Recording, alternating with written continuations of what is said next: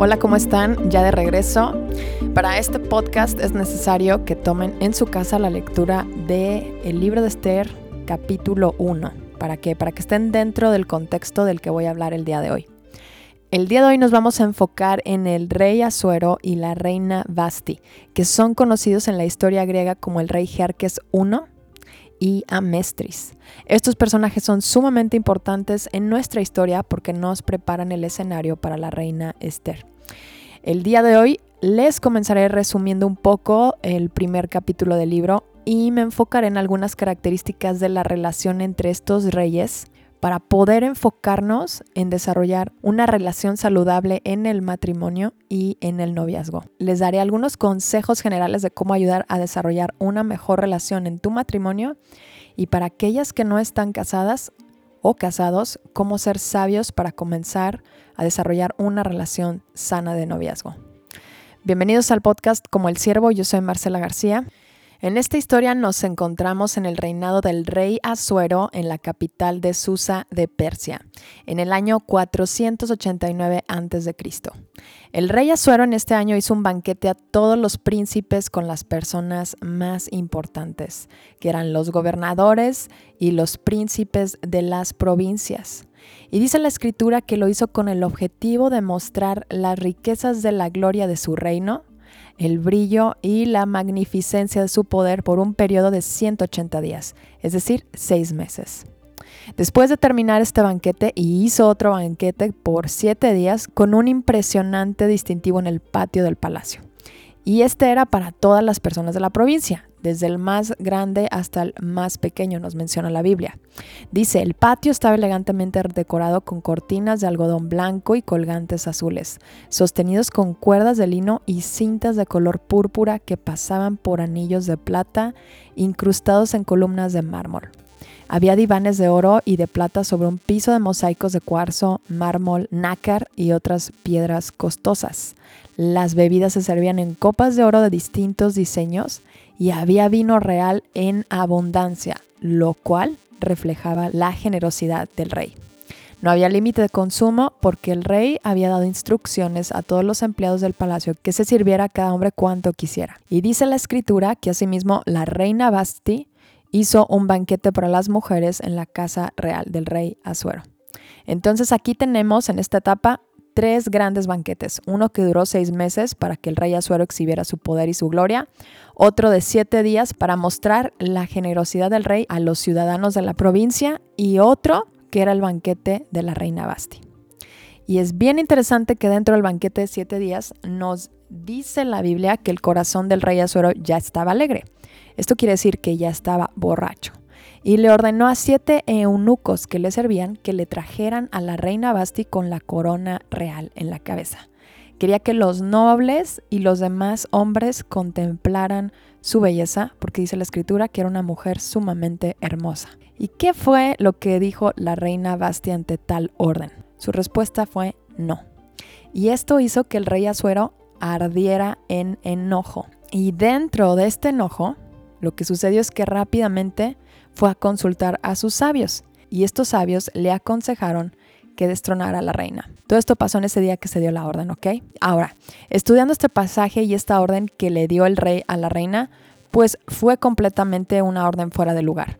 El hecho de que haya pasado tanto tiempo el rey por meses en alcohol con sus grandes nobles lo metió a él en una situación en donde su juicio no estaba bien la orden que le dio a la reina Basti obviamente no era para honrar a la reina, era una orden para verla de una forma lujuriosa con sus nobles. Entiendo que la reina Basti haya dicho no a esa orden. Ahora vas a escuchar a muchos comentaristas o ministerios que mencionan que la reina Basti no se sometió a la autoridad y que por eso fue destronada. Esa es una realidad, pero la reina Basti decidió no deshonrarse a sí misma y el precio que pagó fue alto, fue destronada. Y desgraciadamente, tomando esta situación de injusticia, esto lo vemos hoy en día tan comúnmente en el matrimonio, donde el lugar donde debería de ser un descanso para nuestras almas se ha convertido en una tortura. Y esto, amigos, no es algo que Dios quiere que suceda, porque ese no es su plan dentro de un compromiso para toda la vida. Quiero hablarle primero a las mujeres y hombres que pasan situaciones en sus matrimonios que los ha desalentado. No sé cuál pueda ser tu situación, pero utiliza el divorcio como último recurso. El matrimonio es algo por lo que vale la pena luchar aunque el mundo te diga otra cosa. Pero vas a necesitar consejería de un matrimonio con experiencia y capacitado para ayudarte a vivir tu matrimonio como Dios lo ha diseñado. Si tú estás pasando por una situación desfavorable, acércate con algún líder en tu congregación que te pueda aconsejar y orar por ti. Busca esta ayuda hasta que la encuentres. Ora y pídele a Dios ese acceso a la consejería. Pídele que te ponga las personas indicadas y Él lo va a hacer. Es necesario muchas veces hacer sacrificios para que las cosas funcionen. Y recuerda esto, es necesario muchas veces hacer sacrificios para que las cosas funcionen, porque el amor es una decisión, no es un sentimiento.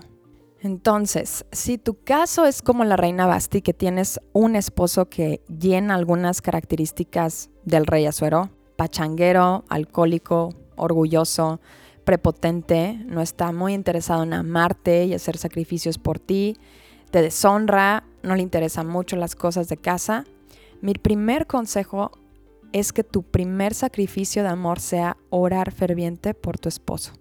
A esto no me refiero a oraciones lights de Dios, ayuda a mi esposo el día de hoy y ayúdanos a pasarla bien. Amén. No. Ora por las debilidades de tu esposo, áreas que sabes que le cuestan dejar, pecados que conoces que practica, ora específicamente para que las áreas de su corazón que no están completamente rendidas a Cristo sean rendidas a Él. Mi consejo también es que ayunes un día a la semana o más días si el Espíritu Santo te guía para que el Señor vaya indicándote qué hacer. Yo aconsejo todo el tiempo el ayuno porque es una forma de humillarnos delante de Dios, pedir perdón y pedir que Él sea nuestro libertador eh, de todo lo que nos oprime. Si tú empiezas a ayunar y empiezas a sentir paz a pesar de las circunstancias desfavorables, es normal. Es el poder de Dios obrando a través del ayuno y la oración. Y recuerda, el ayuno no es un sacrificio, el ayuno es decirle a Dios que lo deseas a Él sobre todas las cosas y deseas que el reino de los cielos venga a tu corazón, a tu familia o a las situaciones desfavorables tienes en tus circunstancias. El otro consejo es obviamente que vayas con profesionales que puedan ayudarte a conocerte mejor. No tienes idea de cuántas personas con traumas conozco que no tienen idea porque sienten o hacen lo que hacen. Es una irresponsabilidad de nuestra parte como seres individuales no trabajar sobre nosotros mismos. Necesitamos conocer nuestra vida, necesitamos conocer nuestra niñez, explorar las carencias que tuvimos en nuestra infancia que nos han hecho las personas eh, que somos ahorita de adultos y que obviamente acentuaron debilidades en nuestra personalidad. No puedes echarle la culpa a tu esposo cuando posiblemente tú eres la persona del problema. El otro consejo es que vayas a tu congregación con tu líder o un matrimonio que esté especializado para dar consejo matrimonial. Es muy importante que esta persona o estas personas estén capacitados para poderte dirigir y guiar en tu relación con tu cónyuge. No vayas con cualquier persona. Esto, como mencioné, les va a ayudar a ambos a desarrollar hábitos que puedan cumplir la belleza y el llamado que tienen en su matrimonio. Hombre, mi consejo son los mismos que le di a la mujer. Ora fervientemente por tu esposa y ayuna. Desarrollate como persona individual. Busca eh, solventar las carencias de tu infancia o, o de tu vida para que Dios te pueda ayudar a transformarlas.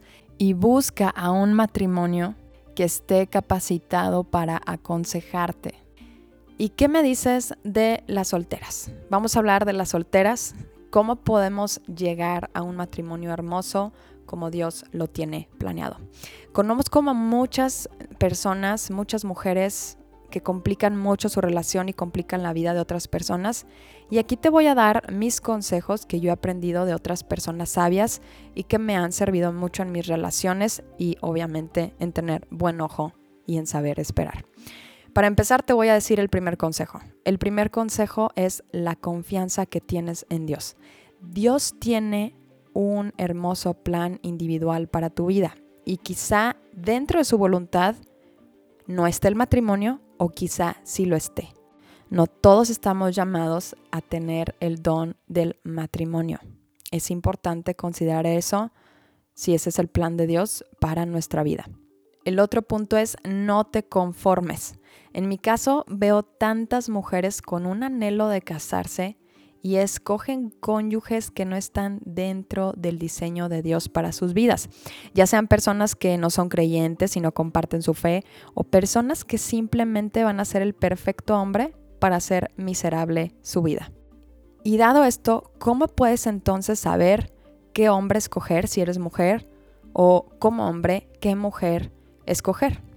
Pues aquí te voy a dar varios consejos. Para empezar, primero tienes que trabajar tu relación con Dios.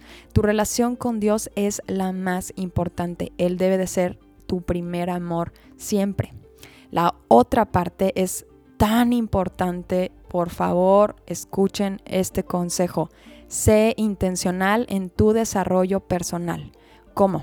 Crece tu fe, desarrollate en virtudes, en buenos hábitos, trabaja en tus relaciones familiares, construyelas con tus primos, con tus tíos, con tus padres, construye y disfruta amistades de una forma sana. La soltería puede aprovecharse de una forma hermosa, puede ser una herramienta tan útil para el reino de Dios. Y otra cosa es muy importante que puedas entender por las cosas que has pasado, necesitas tratar con ayuda profesional el tema de tu vida. Todos absolutamente tenemos conflictos de la infancia, algunos más graves que otros, y es necesario entender nuestras actitudes, nuestros conflictos. Estas cargas no debemos de llevarlas a alguien más. No es la responsabilidad de tu novio o de tu novia, es nuestra responsabilidad.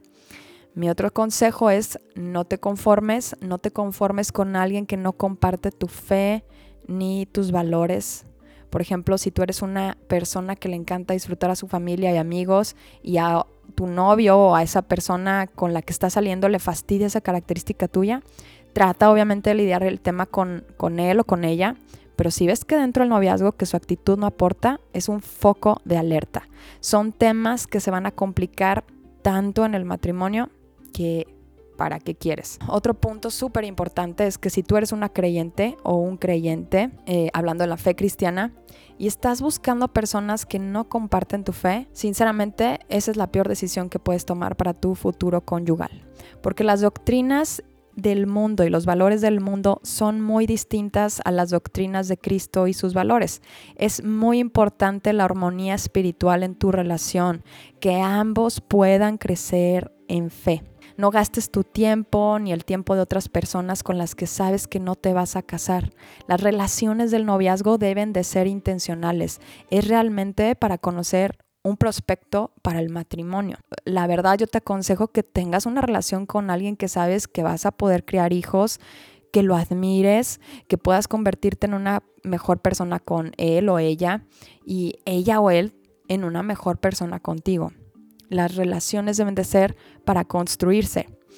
Obviamente, un tema tan importante, tan eh, puntual, es que tengas pureza dentro de tu noviazgo. El noviazgo no debe de ser para que cruces los lineamientos que Dios ha establecido en tu sexualidad.